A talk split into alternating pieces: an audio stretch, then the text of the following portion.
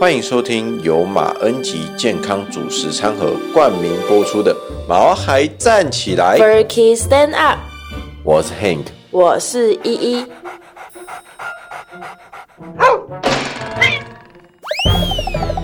这是一个围绕在毛孩们的 Pockets，我们会分享很多毛孩的趣闻、宠物知识，以及邀请我们的朋友来谈谈毛孩的大小事。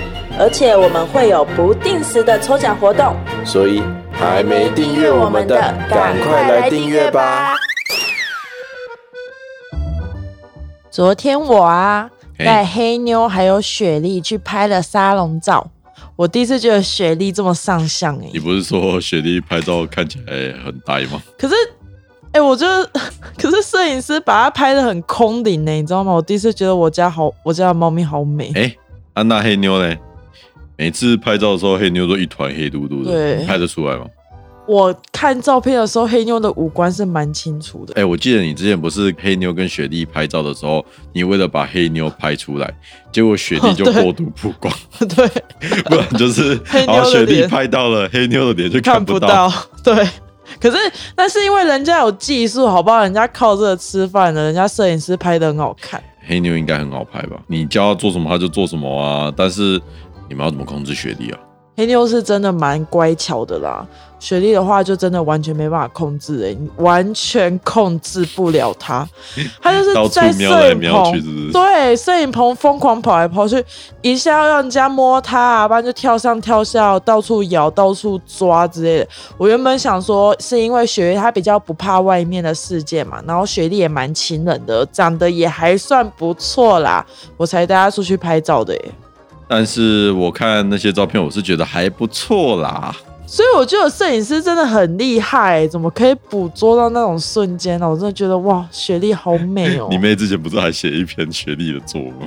哦，对啊，就说哦，雪地黑框粉鼻，但是我记得那时候老师给她打了一个还蛮高的分数的，对我妹写着，好像她高中，哎、没有啊，国小还是中、国国中，小还国中的时好候，忘了啦。反正我当下只觉得那个老师很有眼光呢，嗯光看文字叙述就可以想象我们雪莉的美，你知道吗？其实猫咪会因为不同的时间变成不同的颜色、哎，它的那个鼻子。这么优秀 吗？优秀。哎、前几天看到的猫咪的冷知识，就是猫咪它刚睡醒的时候啊，它的鼻子是很淡很淡的粉红色，因为哦猫咪睡觉的时候，它的心率就会变慢嘛，就心跳就慢慢的蜜跳桃。色吗？ 蜜桃色是什么色？就是粉红色没有没有没有，是接近，就是淡淡的那种少女粉。哦。对，因为猫咪睡觉的时候，它的心率会变缓慢，哎然后血压也会降低，所以鼻子就比较没有血色这样所子。以你的意思是说，她睡醒开始活动之后，鼻子就会开始变深色的？对，就是他们血液循环开始动的时候，鼻子的颜色就会慢慢变深了。然后他们看到母猫的时候啊，鼻子就会变成鲜红色，对不对？ 哦，母因为它猫会开始喷鼻血啊，是不是啊，这样喷吗？ 对啊，不是啊，是看到辣母猫是 不是？那母猫就是那种毛被剃光的母猫，白痴哦，那母猫，那母 猫，喵！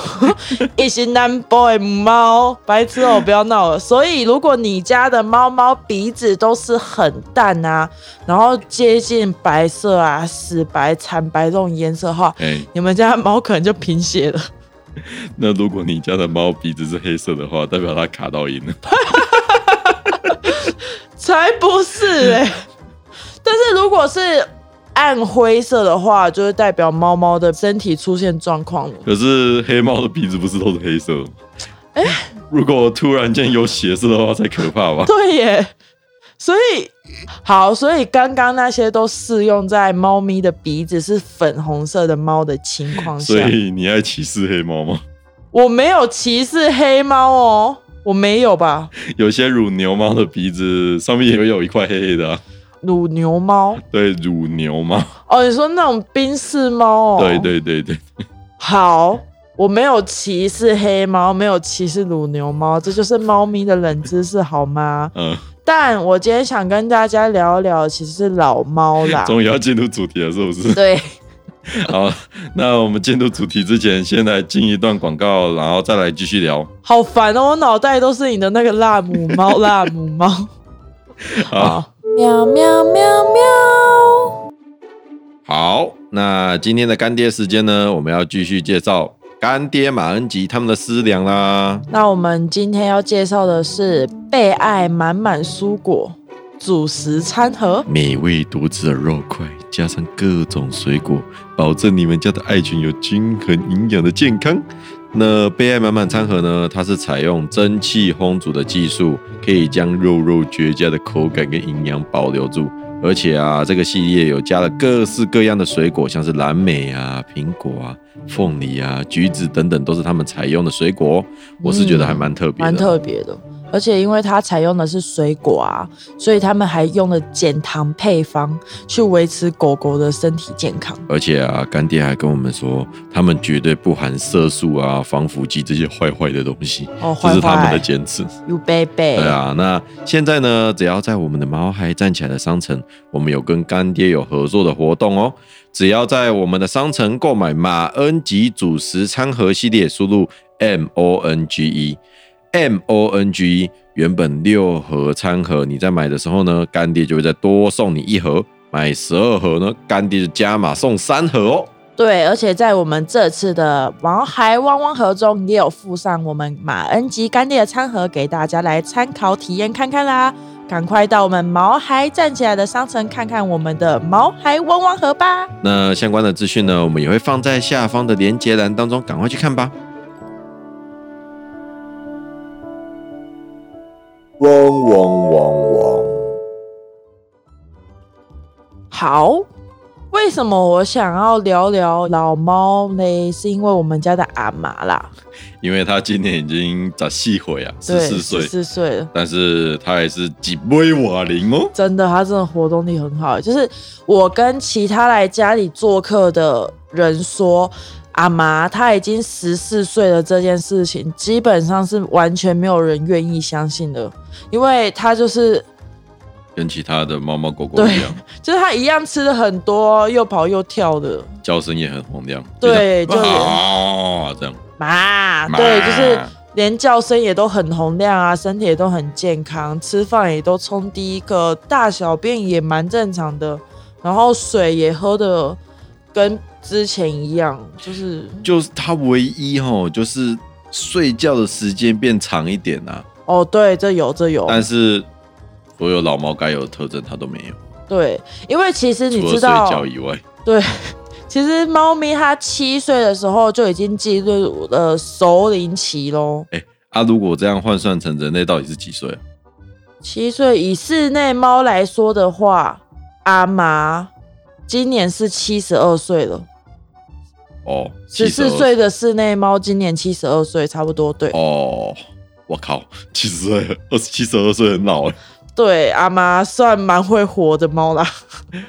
所以你刚刚讲了一句，一个关键字是说室内猫，对不对？对对，所以猫咪的年龄还有分室内猫跟室外猫。嗯啊，因为让猫或者是你养在室外的猫，它需要面对的困难就比较多嘛，对吧？哦，像是寄生虫啊、哎不干净的水呀、有一餐没一餐的，对对，或者是对啊，还会要小心，不小心被车撞死之类的。哦对，对，所以室外猫的算法的话啦，嘿，以室外猫来算的话，如果马是室外猫十四岁的话，今年差不多就一百二十岁了我。靠，人瑞 不对，猫瑞，对，但其实流浪猫它的平均寿命只有三到五年哦，比起家猫啊，哦有饲主这样照顾啊，浪浪的寿命真的蛮短的。我知道，猫咪出生的六个月换算成人类的年龄是十岁，就是它六个月只上小时。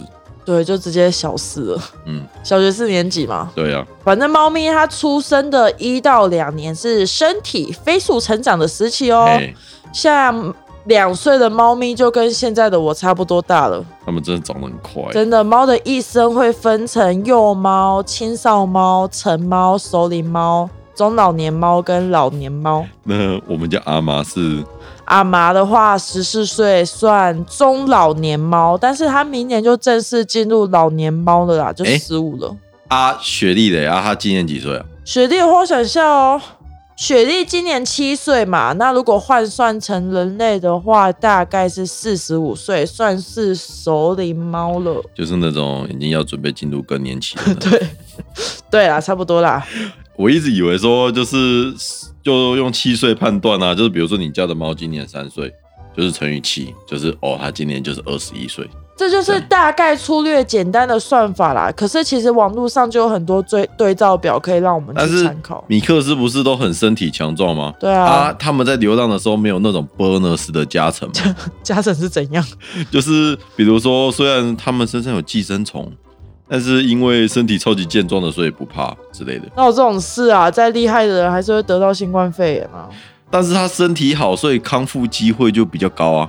呃，反正就是让让他们遇到的挑战就真的比较多好吧，嘛。接受。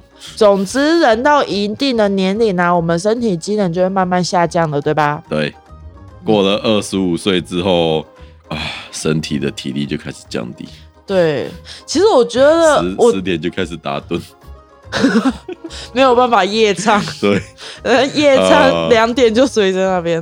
哦、啊，可是我真的觉得体力这个还好哎、只是有时候我去餐厅的时候啊，他不是会让你填 feedback，就是对回馈单或者是意见调查表的时候，对，不是会给你勾选年龄吗？啊怎样？那时候才会觉得我老了欸、就是我已经不能勾二十岁到二十四岁的那一个，我要勾二十五岁到三十岁的那一个了，你这个你已经讲快一年了，好 难这有没有那么过，夸张啊？很难过哎、哎、你自己往好处想，如果你把家里面的猫狗都换成人类的话，你是整个家里面最年轻的，哎、哎、对不对？好吧， 好啦，反正我们都知道，猫咪一旦到了七岁就会开始老化嘛，对不对？哎、但是每一只猫咪的状况都不一样哦。雪莉是不是也七岁了？对，它今年七岁，哦，我觉得时间真的过得很快。她当初来我们家的时候啊，那个她就跟一个手掌一样大而已。真的好小哦，时间真是把杀猪刀。它现在都已经变成变变来啊，啊，这不重点啊，反正变成重这点样就是猫咪啊就会开始出现变老的症状嘛，哎对不对？所以大概分了几个区块，从开始变老到离开这样。等一下哦，嗯，我们先说好，你现在讲这个主题不要哭哦。才不会嘞！你你每看，次讲这都会哭，你看我们家阿妈的样子，我真的觉得说不定她会活到三十岁，目前这样看起来是有蛮大的可能性，对？吧？好啦，猫一旦开始变老啊，它不管视力还是听力啊，这些部分都会慢慢的退化，那就没有办法像以前一样灵敏啦。就是比如说阿麦阿麦，就是类似这种变化，嘿，甚至它会开始东撞西撞啊，因为它的眼睛也开始老化了。会容易得到白内障。对，老猫都会这样。然后，因为它的皮脂功能下降了嘛，它滋养皮肤的油脂也就没有以前那么的旺盛了，所以它的毛发就会渐渐的变暗，慢慢的暗蓝无光，摸起来会开始粗粗抽的。抽，但我们今年还要帮妈妈剃短毛。怎么了吗？没有啊，因为我怕它长不出 来，应该不会吧？就像长辈一样啊，那个头发都越来越秃。不， 好。我觉得没有在讲谁 哦。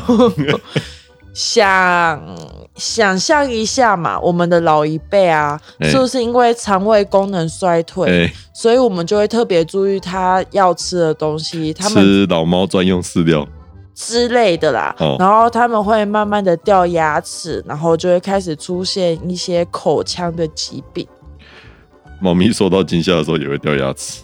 啊。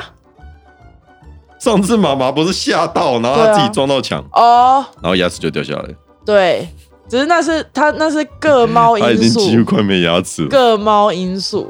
好啦，老猫的消化跟吸收就不比从前了嘛，所以啊，尽量以高蛋白的营养食物为主哦，然后尽量避免，尽可能最好避免掉那些谷物类的是饲料。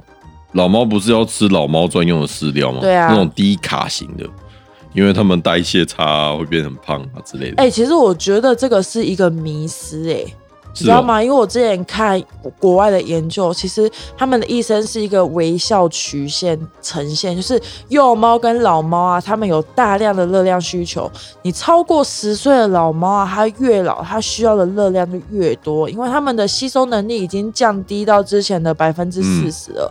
那为了预防它们肌肉流失，你就真的要给它吃高蛋白的食物，嗯但也不能给它们吃太油腻的食物了，不然说真的太胖，那疾病也会很多。让他们吃水煮鸡胸肉之类的，可是你知道，如果你给它吃水煮鸡胸肉这些，高蛋白啊，对，可是它虽然是高蛋白，但是你自己帮它准备这些有些微量元素，它们反而会吸收不到。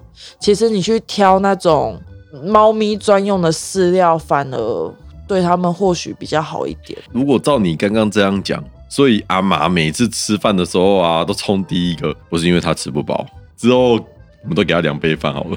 你这样它不会吃的太撑吗？其实我们只要选对食物给它们吃就好哦。然后需要注意的，其实还有慢性病啊，像尤其老猫最常发生的就是慢性的肾脏病。健康检查真的很重要，对，多注意猫咪的喝水更重要。其实肾脏病它初期真的不明显哎、嗯你生病的猫咪它食欲会下降嘛，然后体重开始减轻，甚至掉毛啊，然后也会有猛喝水啊、慢慢频尿的症状这些。啊，就像是啊，我朋友老猫，它就已经完全跳不起来了，因为它有关节炎。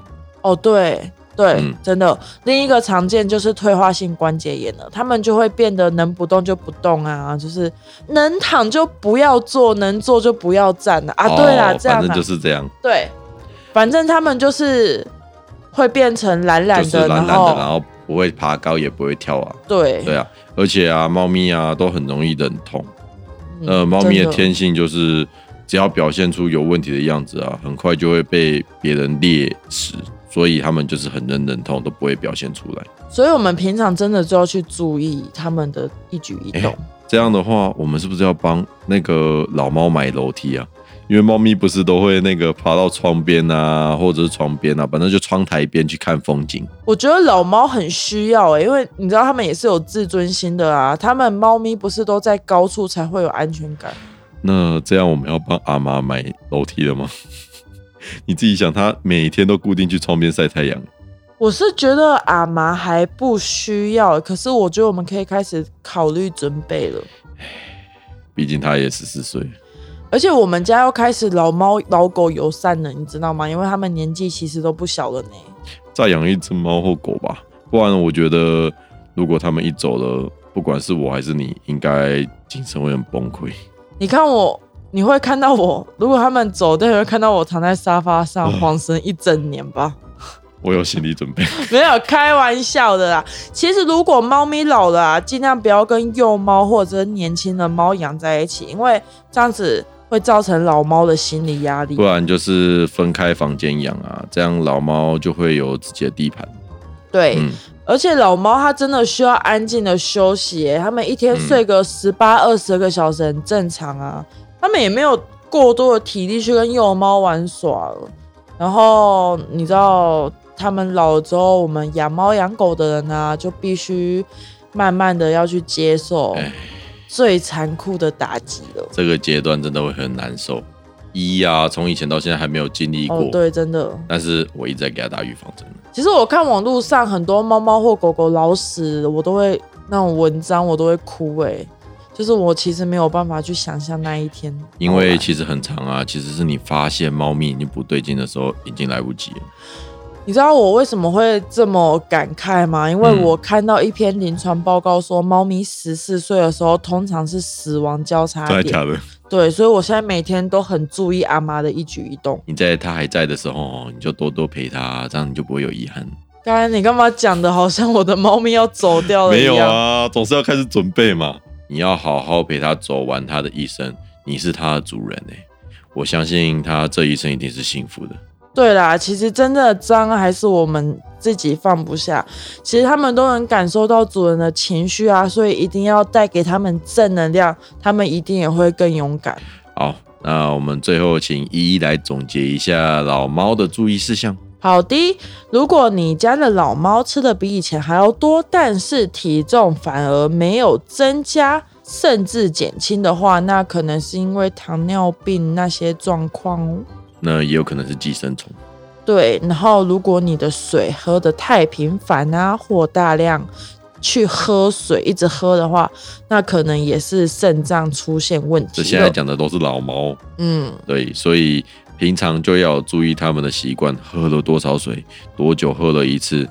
呃，好险啊！现在科技很发达啦，可以帮忙我们解决像这样的问题你。说自动饮水机吗？对啊，，我上次就有看到一个是水有刻度啊，甚至还有那种可以联动你的手机，然后定期记录说它什么时候喝水的。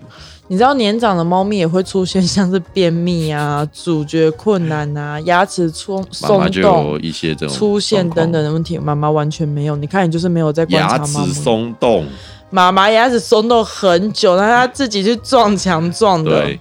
好啦，那如果你们家的宠物真的生病了啊，嗯其实你可以跟兽医谈论安乐死，对他们也许比较好。他们的生活品质不如以前啊，即使有医疗的支撑，他们的痛苦只会延长。哦，真的，你知道吗？我阿公之前跟我说过，他想安乐死、欸，因为他跟我说他真的很痛苦，每天躺在床上干等，不知道是等死掉还是等痊愈。从那次开始，我就有在思考安乐死的意义了。那我们今天的节目就先到这里了啊，因为我看情一的情绪好像有点波动。有呃点难过。那如果喜欢我们的节目的话呢，可以在 Apple Podcasts、Google Podcasts、Spotify、KK Bus 等等的平台都可以听到我们的节目。那我们的节目会在每周二的晚上八点准时上线，所以订阅我们，你就能在第一时间得到节目上线的通知。那请多多给我们五星好评，支持我们毛孩站起来。 Berkey stand up，我们下个礼拜再见喽，拜拜拜拜